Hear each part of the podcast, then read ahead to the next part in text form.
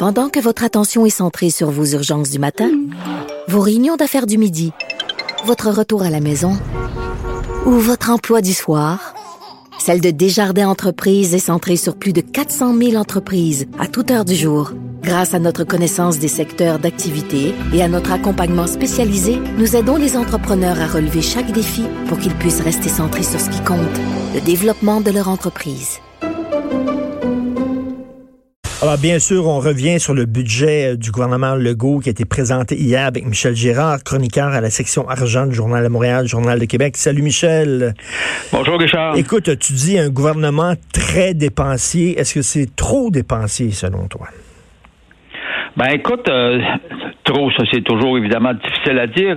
Euh, ce qui est clair, et c'est ce qui ressort, c'est que bon de ma chronique, c'est que j'ai fait des, petits calculs et puis euh, je, constate, par rapport évidemment au gouvernement précédent, on pourra toujours dire que le gouvernement libéral était radin, euh, mais cela étant dit, euh, c'est parce qu'à un moment donné, il y a une limite aussi à la croissance des dépenses par rapport à tes revenus. À moins que tu veuilles décider, évidemment, de retourner en déficit, ça, ça peut être un choix gouvernemental. Et je considère qu'effectivement, l'augmentation des dépenses, tu vois, quand on compare les cinq budgets, parce qu'il a fait ses prévisions euh, sur six ans, mais mettons cinq ans, là, euh, puis on prend, on compare le gouvernement euh, Legault, gouvernement Couillard, sur cinq ans, là, ou le ministre Girard versus le ministre Carlos Letao.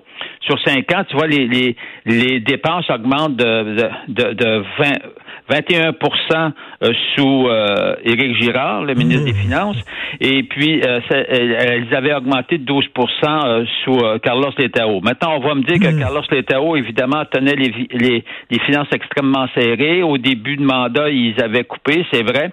Et bien, mais faut dire que par contre, lors des deux dernières années du gouvernement libéral, ils avaient, ils s'étaient quand même lâché lousse là. Alors, et tu vois, des dépenses quand même d'augmentation de 12% Alors, donc on parle du simple au double. Et en termes eh de revenus, parce que c'est là évidemment, évidemment, les revenus avaient fortement augmenté, beaucoup plus que les attentes, euh, du euh, quand les libéraux étaient étaient au pouvoir. Puis ça, c'est à cause de la croissance économique, euh, notamment, qui était le principal facteur. Alors très forte croissance des revenus. Euh, c'est l'inverse, c'est 22% à peu près de croissance des revenus, alors que les revenus vont croître plus lentement sous, en tout cas selon les prévisions du ministre Éric Girard pendant les cinq mêmes années. Alors, ce qui arrive, c'est que euh, c'est que s'il arrive une s'il arrive un ralentissement économique, le gouvernement actuel ne prévoit pas de ralentissement économique. Quand je regarde ses prévisions, il y a même pas, il y a, même pas, on n'a même pas prévu euh, qu'il était pour avoir un ralentissement à cause du coronavirus. Il faut le mmh, faire quand mmh. même. Alors, il n'y a pas de... Puis, évidemment, on ne connaît pas l'impact que va avoir, mais c'est sûr qu'il va y en avoir un ralentissement. Donc, ils sont, ils sont quoi? Ils sont imprudents ou sont trop optimistes? Ben moi, je trouve que en ce qui concerne le, la prévision du pour le coronavirus, comme il y a une absence de prévision, là, évidemment, on, fait preuve d'imprudence. Mais le ministre Girard disait, ah, écoutez, au pire, ça va, ça va ralentir l'économie québécoise à peu près un quart de, un point. Ben voyons donc. Ben voyons donc, hein. tout est paralysé. Ce que je veux dire, c'est que tu as des pays complètement paralysés à l'heure actuelle. Puis là, nous, notre principal client, partenaire commercial, c'est les Américains, puis tu regardes comment ça va, là. Alors, c'est sûr qu'il va y avoir... Mais, euh, ils disent... Ils Donc, disent... Comme, oui, il y a une certaine imprudence de ce côté-là. Là, évidemment, on va me dire, ben oui, mais c'est parce qu'on a quand même accumulé une grosse réserve de, de, de stabilisation à cause des surplus encaissés depuis euh, depuis 2014-2015. Euh, oui, Michel, justement, explique, explique c'est quoi le, le, le fonds de stabilisation. C'est pas tout le monde qui connaît ça. Voilà, fond, en résumé, c'est, l'accumulation des, des surplus qu'on a engrangés euh, euh, au fil au fil des années depuis 2014-2015. Tu vois, la première année du gouvernement Couillard avec Carlos Letao, on, on avait fait, on avait prévu, écoute, un déficit de 2 milliards Finalement, on s'est ramassé avec un surplus de 136 millions. C'est petit, mais après ça, il faut que tu saches que les surplus ont galopé pour pour ce. Alors donc, on a on a accumulé tous ces surplus là, on les accumule ça, c'est les transferts, évidemment, que l'on fait dans le fonds de génération. Alors, et la réserve de stabilisation, c'est le cumul des, surplus. Alors, euh, fait que là, on se retrouve avec plus de 10 milliards, 12, 14 milliards dans la réserve de stabilisation. Fait que c'est sûr qu'à un moment donné, alors, en principe, ça, ça doit être appliqué sur la dette. c'est-à-dire pour en réduction de dette. Mais là, ils l'ont pas encore appliqué. Ils en ont appliqué une parcelle, euh, mais, mais, mais il en reste encore beaucoup euh, d'argent hmm. là-dedans. Alors, ce qui pourrait servir, mettons que tu avais une immense crise comme on a connu en, en 2008-2009, alors à ce moment-là, il pourrait aller piger là-dedans et puis pour euh, évidemment renflouer les coffres ou renflouer son, son, son, son déficit s'il y avait éventuellement déficit. Alors donc, mais c'est ça la réserve de, stabilisation. Alors, mais en principe, c'est pas fait pour être utilisé, c'est fait pour être remboursé euh, pour rembourser euh, la dette. OK. Alors, et c'est pour ça que dans la dans le contexte actuel, moi, premièrement, ça fait longtemps que l'économie euh, tourne rondement. Donc, à un moment donné, il y a des cycliques économiques. Je le trouve très optimiste, le ministre Girard.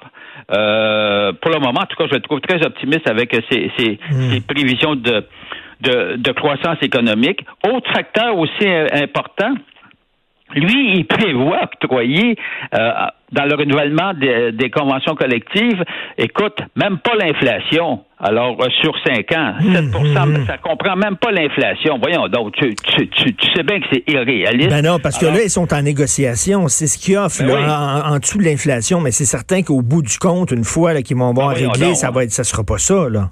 Ben, c'est impossible. Tu comprends-tu? C'est impossible. Donc, ça veut dire que là, il a prévu euh, une augmentation pour les 5 ans d'à peu près 2,9 milliards. Ça écoutera pas ça. Ça va écouter minimum 4 milliards, peut-être 5 milliards. Voyons donc quand, quand il va renégocier. Euh, ben oui, parce que là, en fait, il, met dans son il, met dans son budget sa position de négociation, mais c'est pas c'est pas c'est pas ce qui va régler là.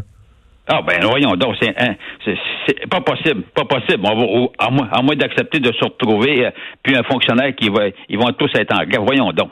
Alors, en plus, en plus, il s'est, il, s'est vanté, en plus le gouvernement de la CAQ, on le sait, il se vante, comprends-tu, de, il trouve que les, les, les, le traitement euh, les salaires et les traitements pour dans le milieu de l'éducation et trouve que ça n'a pas de bon sens. Bah, donc, donc tu vas pas leur, donner 7% si tu trouves que ça n'a pas de bon sens. Il y a comme des il y a comme des, des incohérences. Donc, mmh.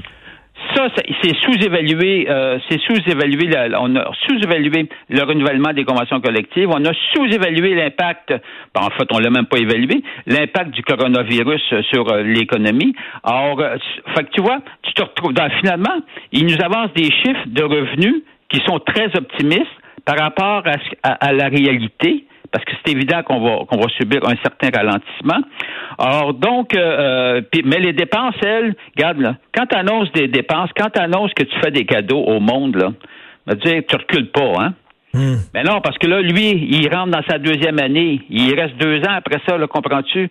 Alors, même si les prochaines élections, c'est dans c'est dans trois ans, n'empêche que, tu sais, ils pensent, ils sont pas fous, hein? Ben, mais le, le, le gros cadeau, parce qu'il n'y a pas de baisse d'impôt, le gros cadeau, c'est la baisse de la taxe scolaire. Ben oui. Puis ça, la taxe scolaire, j'aimerais le rappeler. Remarque que euh, je suis à peu près le seul qui, a, crié contre ça. Là. Euh, ben, ce qu'il faut rappeler, c'est que la taxe scolaire, la façon dont ça fonctionne, c'est sûr que plus tu es riche, plus tu as une grosse propriété, plus tu bénéficies, comprends-tu? Ben oui, ça marche en fonction de la taxe. La, taxe sur la valeur de la propriété. Fait que c'est bien évident que si tu as une modeste maison, tu as, une petite baisse de, de taxe scolaire. Puis si, si tu as une grosse cabane, une grosse cabane, à un moment donné, euh, le journal, le ben bureau d'enquête avait parlé des démarins.